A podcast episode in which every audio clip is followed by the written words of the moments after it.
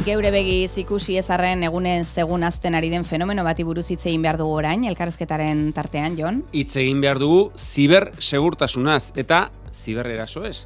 Biak, bibiak ari baitira azten, e, gune egunerokoan, eta gure ekonomia digitalizatua da. Maria Penilla azkuenaga, kaixo egunon. Kaixo egunon. Ongi etorri. Ezkerrik asko. Batzutan eh, hori leporatzen digute kazetari hori, ez? Piskat alarmismorako joera, eta baina e, ezinbestean aritu behar dugu gaur, mehatxu ez, ziber segurtasunean eh, aritzen den erakunde bateko zuzendaria zarelako zu. Bai, bai. Bai, azkenean guk beti izan dugu bildurraz da, on, azkenean bildurra blokeatzen, bildurak blokeatzen digu, baina kontu zibili behar dugu eta ba, konstiente izan behar gara, zer kanpoan zer dagoen eta prestatu behar dugu, bai. Zuk esan dakoa dau, Maria, e, gure enpresek, txikiek ere bai, egunero Bai. jasaten dituzte zibereraso masibo saiakerak, gero eta sofistikatuagoak, urteko egun guztietan. Bai, Bai, hainbesteren jokoa da. bai, azkenean e, aurrelako masibo ziberarazoak denak, enpresa guztiak, egunero, e, segunduro e, e, jasotzen dituzte. E, txikiak, ertainak, handiak, ezkeneak denak arazo berdinak e, dituztek. Eta horrela da, egia da, e, e, azkenean hoiek e, saiakerak dira, baina gero arazo bat edukitzea, betik, ba, ba, hortik denak ez dute lortzen e, eskerrak. Baina egia da, lehen pensatzen genuen, ba, enpresa txikia, ba, bueno, ni igual industrial enpresa txiki bat, ni hemen nago mm, oi hartzunen, ez dakit, enpresa txiki bat, osea, ez naiz ezagutuna munduan, nork etorriko Ja, da nori interesatuko nire- zaio, ez? Nire datuak izatea. Bai, eta- baina gu, gaur egun da masibo, jakin gabe, botatzen dute arazoak botatzen dituzte, eta azkenean arazo berdinak dituzte txikiak eta Hmm. handiak, eta klaro, azkenean txikiak e, presupuesto txikiagoa da, e, barruan ez daukate profilak e, tekniko e, pres Hmm. e, horrekin burukatzeko, prestatzeko, orduan egia da, e, txikia eta ertainan zat asko zailagoa da. Bai. Jon, gure gonbidatuarekin ur sakonagotan sartu aurretik bere soslai profesionala aurkeztu diguzu, favorez? Bai, e, telekomunikazioan goimailako ingenieria da Maria Penilla, horrez gain enpresen administrazio eta zuzendaritzan master bat ere egina du, eta ziurren hasi aurretik telekomunikazioen arloko zenbait enpresetan aritu da, arlo pribatuan.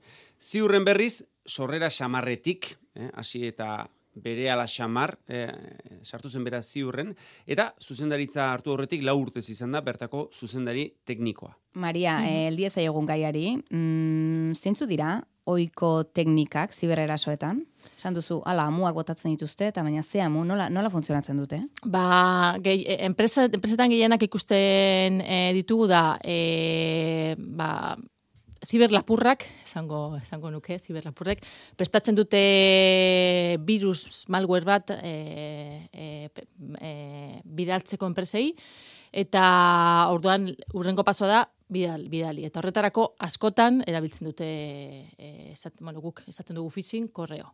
Azkenean, Bai, elbide elektroniko, edo posta, bai, posta eh, elektronikoa, batekin? bai. Orduan, e, daukate, azkenean, gaur egun oso erreza da enpresako e, postu elektronikoaren lortzea, mm, e, eta gainera informazio hori daukate, Orduan, e, mila mezu bidaltzen dituzte, eta hortik, ba, ber, suerte eh, daukaten, eta igual, hortik mila e, eun e, irekitzen dute mail hori, klikatzen dute esteka edo irekitzen badute adjunto bat, ba, jazta, daukagu handago arazoa, eta ja daukate lehenengo bidea irekita enpresan sartzeko. Vale, klik bat egin beharra dago, ez? E, korreoa zabaltzeaz gain, e, hor dagoen loturan klik egin behar da, edo artxibo juntua zabaldu behar da. Bai, Vale. eh, jasotzen eh, korreo phishing mezu bat jasotzen, badugu, Mm. eh, irekitzen badugu printzipioz ez dago arazorik, ez dago arazorik, edo klika egiten badugu, edo bai eh, adjunto badago, irekitzen badugu adjunto hori, hori bai, hori bai da arriskutsu eta momentu horretan ja Mm. Atea eh, zabaltzen ari gara. Bai, orduan adjuntekin kontu oso eh, kontuz ibili behar dugu. Bai. Beraz, atxikitako artxibo hori irekitzean sartu zaizkigu, lapurrak barrenera, baina agian gu ez gara jabetu. bai. Eta ze gertatzen da hor? Behin barrura sartuta, ze egiten dute? Orduan, nan, barruan zaude, gu enpresan ez, ez dakigu, ez e, azkenean, bueno, pertsonak klikatu egin du, baina ez, da, ez, ez dakigu momentuz. Orduan, han azten dira e, lana bat, e, ziberlapurrak azten da, lehenengo behiratzen non dagoen, prinsipio, ba, ba, nola, mila mesu bidali ditu, haber non dagoen, haber zer enpresa den, haber fakturazioa, zenbat fakturatzen duten, eta azten da mobitzen e, e, zaretik, e, normalean bere helburua da datuak gure hmm. datuak, berez, berez bezeroi datuak, fakturazio datuak, e, ba, depende zer enpresa mota da, pertsonal datuak ba dituzte hori ere bai oso oso interesen, bai da e, oso garrantzitsua. Eta orduan, mobitzen dira zaretik, e, datuak hori lortzeko. E, akzeso badaukate momentu horretan e, e, e, aurkitzen badute eta begiratzen sartzen badut badira han zerbidore batean eta ikusten dute datuak orduan hasten dira datu horiek sartze e, e, ateratzen e, enpresatik. Eta momentuz orduan e, e, momentu horretan enpresak handiok ez dakitu ez dakite e, norbait barruan ja, Zeari den gertatzen ez dakite. Ez dakite, e, hori ondo egiten dute, e, azkenian bere helbura da, e, mm, e, momentu horretan, e, zarata ez egiteko, e, enpesan ez, ez jakiteko, handaudela. Duan, ateatzen dituzte datu guztiak, eta orduan, han, e, azten dira prozeso batekin e, normalean e, zifratzen e, dute PC desberdinak, e, eta orduan tipiko PC gure pe, e, usuario batean BDPC agertzen da mezu bat zure datuak zifratuta daude, e, nahi baduzu zure datuak errekuperatzeko, dirua sartu behar duzu, beti e, mm. kriptomonedak erabiltzen dute, E, eta Beraz, hori da, hori da lapurreta baina xantaia erabiliz. Hori, han azten da xantaia e, enpresekin. Orduan, momentu horretan enpresak kontuatzen e, dira zerbait arazo bat daukagu, eta prozesu bat azten da. Eta han, hori, xantaje bat azten da. E, ziberlapurrak badaki informazio dauka fakturazioa, badaki adibidez enpresa e, enpresa horrek fakturatzen badu milioi bat, ez dio eskatuko bi milioa, milioia. Azkenean, lapurrek zena dute dirua eta azkar. Orduan, ba, ikusi badute enpresa horrek fakturazio milioi bat dauka, ba, eskatuko dut egun e, mila euro. Ja. E, Kopuru erreal xamar bai, bat eskatzen bai, dute. Bai. Eta han batzuet, gainera, batzuetan azten da, ba, enpresekin e, negoziazio bat eta elkarrizketa bat, ez, enpresa ez, baina nik gutxi fakturatzen dut, ez daukaten beste dirua, eta ziperlakurra, ziperlapurra bai, nik daukat zure gust, datu guztiak, eta badakit e, ara, e, alduzu diru, diru hori ordentzeko, eta bueno, prozesu, han prozesu azten da. Mhm. Eta gero, bueno, ba, depende enpresaren situazioen arabera, e, nola bukatzen guk beti izaten dugu ez dugu ordendu behar, ez dugu hmm. la ordendu behar, beste askenean diru hori, ba, beraien zat da diru gehiago e, jarraitzeko. E, eta enpresak ondo egin baditu gauzak, ba, ez ditu ez du ordainduko eta bere e, bakapetik bere datu guztiak erkuperatuko eh, ditu.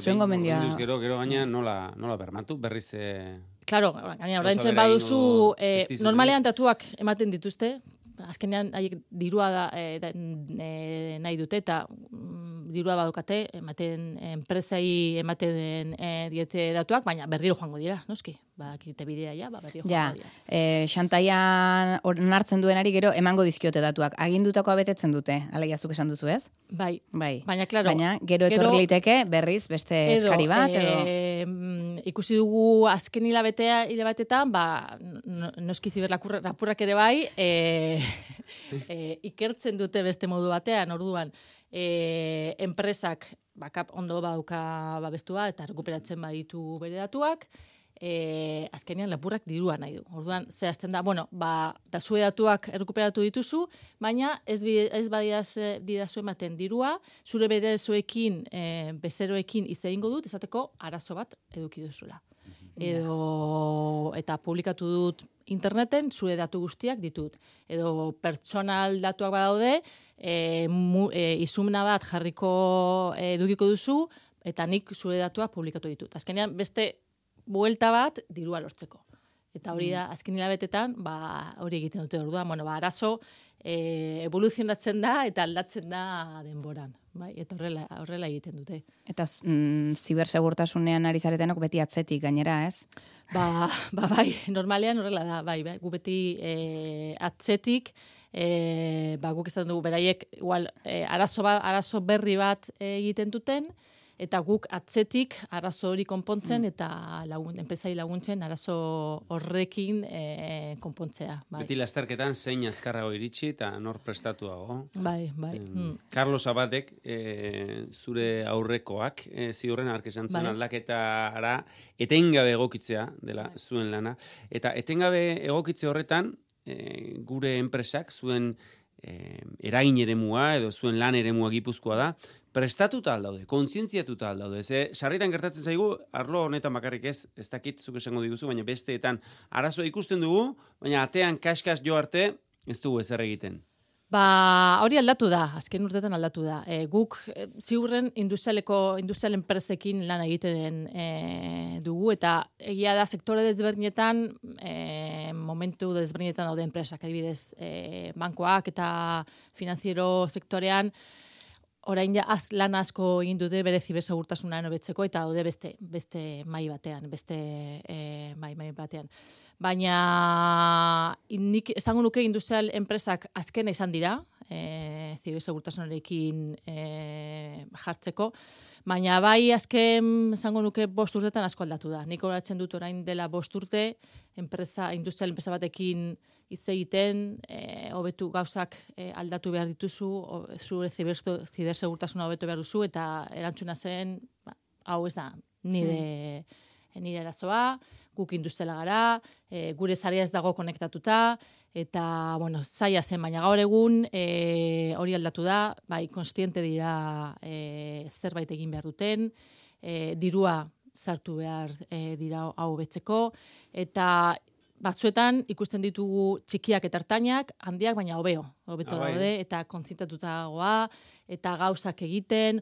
Orduan, bueno, e, optimista gara e, horrekin eta gainera Gipuzkoan e, ere batzuetan kanpotik jendea etortzen da, ba, ba ziurretik, ziurretik izango izango nuke, e, ba gu laguntzen, horrekin laguntzen ere e, eta esaten digute hemen Gipuzkoan e, kontzientzia asko e, dago eta enpresak e, bidean egiten ari dira, bai. Zuen lana noiz hasten da? Behin arazo bat dagoenean edo aurretik ere bai? Ez, aurretik, aurretik. E, nik esan gure eguneroko lana gehiena gehien da e, formakuntza, sensibilizazioa, E, orduan aurretik ez badugu ez baditu egiten aurretik gauzak gero etortzen denean ziberazoa ba gaizki egongo gara orduan gu betik gure mezua da e, aurretik hasi bergara, baina esaten dugu ere, ere prestatu behar dugu, saiatu bergara arazo bat ez dukitziko, baina etorriko dan.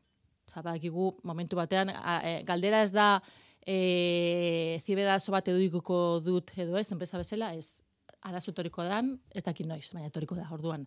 Prestatu behar dugu gure infrastruktura, gure sistema hori ez edukitzeko, baina prestatu behar dugu enpresan, organizazioa ere, etortzen denean ziberazo bat, denak jakin behar dugu zer egin behar dugun, zer ez, e, eta arazori nola babestea. Orduan, bi gauzak oso garrantzitsua dira. Guri inoiz iritsi izan zaigu hemen enpresan e, trampa mezu bat, e, proban jarri gaituzte langileak, ea zenbatek egin note diogun koiskamuari. Bai. Mezu bat bidali, e, trampa gisa, eta bai. gero abisua jaso dugu, mesedez jaso duzuen e, imela, e, zuek proban jartzeko zen. Bai. Alegia, ikusteko e, langileen artetik zenbatek daukan oitura, edo egin diezaioken ba, klik loturari. Bai, ikusteko gure enpresan kontzientzia hori nola dagoen, eta hori jakin da, orduan, bai, e, prestatu dezakegu, formakuntza, e, nork formakuntza gehiago behar, behar, behar du, nork ez, orduan, bon, hori komeni, guk beti komenigarria da, e, formakuntza lanean oso garrantzitsua da eta simulakroiek e, modu oso ona da ikusteko benetan nora e, zure langileak nora daude, konsistatu daude, sensibilizatuta daude edo ez eta orduan mm, e, horrekin e, jakin da ba, e, planak egiteko eta prozesu egiteko hori hobetzeko. Mm -hmm. Bai, ze protokoloak ondo daude, baina esan diguzu, lehen erantzitako artxibo bat irekitzen baldin badu pertsona batek, lantaldeko kide batek, e, arazoa denentzat da. Bai. E, ari gara mehatxuaz, eta zeuk esan diguzu, galdera ez da, e, eraso etorriko den edo ez, etorriko da, galdera da nola erreakzionatuko dugun, ez da? Bai. Zifratan jarri aldezakegu hori. Bai, ba, begira daukagu e, datuak hogeita, e, 2008 bikoa eta 2008 irukoa. Eta, e, e, adibidez, e, arazo e, guztiak e, gipuzkoan, e, begiatzen ikusten badugu bi, bi e, gipuzkoan, e, arazo guztietan e, edukik ditugu e, Gipuzkoan, hortik ziberazoak e, izan dira, e, izan dira e, hogeita e, ber, bakatu, berrogeita zei, euneko berrogeita zei e, krimen eh, arazoak izan dituztenean enpresek, erdia, ia erdia. Erdia, bai. gainera, ikusi dugu, eh, konparatzen badugu eh, 2008 eta 2008 iru, e, egon da e, eguneko hogeita bost e, igo da e, urte batean eta pentsatzen dugu horrela jarraituko dela. Legia joera goranzko izango bai, Bai, azkenean e, lapurentzat e, asko zerrezagoa da. E, ziber arazo bat e, bidaltzea, edukitzea, fiziko baino. E, gaur egun, e, guk esan dugu batzuetan, e, pentsatzen dugun, baina asko zerrezagoa da eta tresna gainera daukate lapurrek e, bere lana e, egiteko. Bai. Maria, eta dimen artifiziala, ze mm, gure bizitzaren arlo guztietara edatzen ari da, e, erroak, be, adimen artifiziala, ez da horrek e, negozio aukera berriak sortzen ditu, baina agian iruzorrerako aukerak ere bai? Bai, ba, hori adibidez da, e, zan tresna bat, beraientzat oso potentea. E, bueno, Azken betetan, entzun dugu asko, adimen artifizialari buruz, e, chat GPT, orain kuadrillan, zuk ez du baduzu erabiltzen chat GPT, ematen duzu zara azkena. Zuk erabiltzen duzu? Bai, nik erabiltzen du, bai, lanea, bueno, gauzak egiteko. eta bai, asko e, entzun dugu, eta tresna oso potentea da, eta baina beti bezala, lapurrak ja e, erabiltzen e, dute tresna hau, oso ondo erabiltzen dute, eta batzuetan guri gehiago kosten zaigu hori e, zartu gure eguneroko lana. Eta beraien zat tresna oso potentea da, ba, komentatu dudan bezala.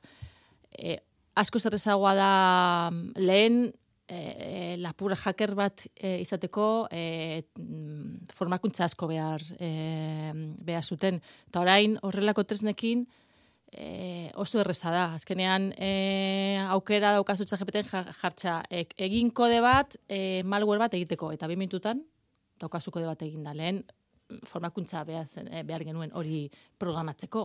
Hacker zaharrak asarre egongo dira, esango dute gaur egun edo norra hacker. bai, demokratizatu egin daukure.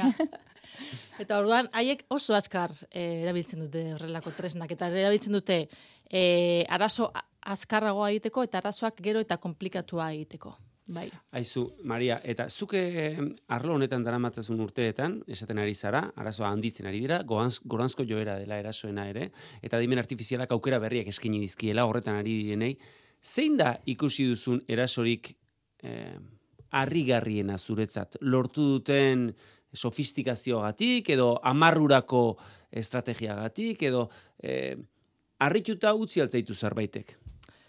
Ba, e, ez dakik guk e, arazo, esaten dute bi arazo tipo e, daude, hori, e, bat esaten duk, esaten dugu dirigido, norbaitek nahi du zure enpresa... Zu begiz jota zauzka, ez da indiskriminatu alen esan duzun bezala. Mm. Eta orduan lortuko du, Eta hoiek dira normalean e, sofistikatuak eta gainera normalean han atzean diru asko dago, eta e, e, normalean horiek dira komplex e, zailagoak eta oberenak. E, eta e, ia da e, hemen gure Gipuzkoan eta Euskal Herrian horrelako e, arazoak ez asko ez daude, eskerrak.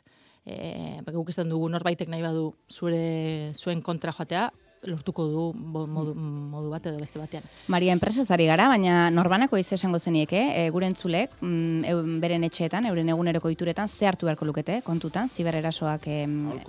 bai, bai ba, guk esaten dugu beti pastaitzak oso garrantzitsua da, badakigu erabiltzen ditugu pastaitzak oso simplea, motzak eta berdinak zerbitzu guztietan, e, eta hori asko erabiltzen dute lapurrak e, bere arazoak e, egiteko, orduan ba, ondo babestu behar ditugu gure pasaitzak, luzeak izan behar dira eta desberdinak izan, izan behar dira. Horretarako memoriaz imposiblea da, orduan daude e, babesteko horrelako pasaitzak aplikazio batzuk.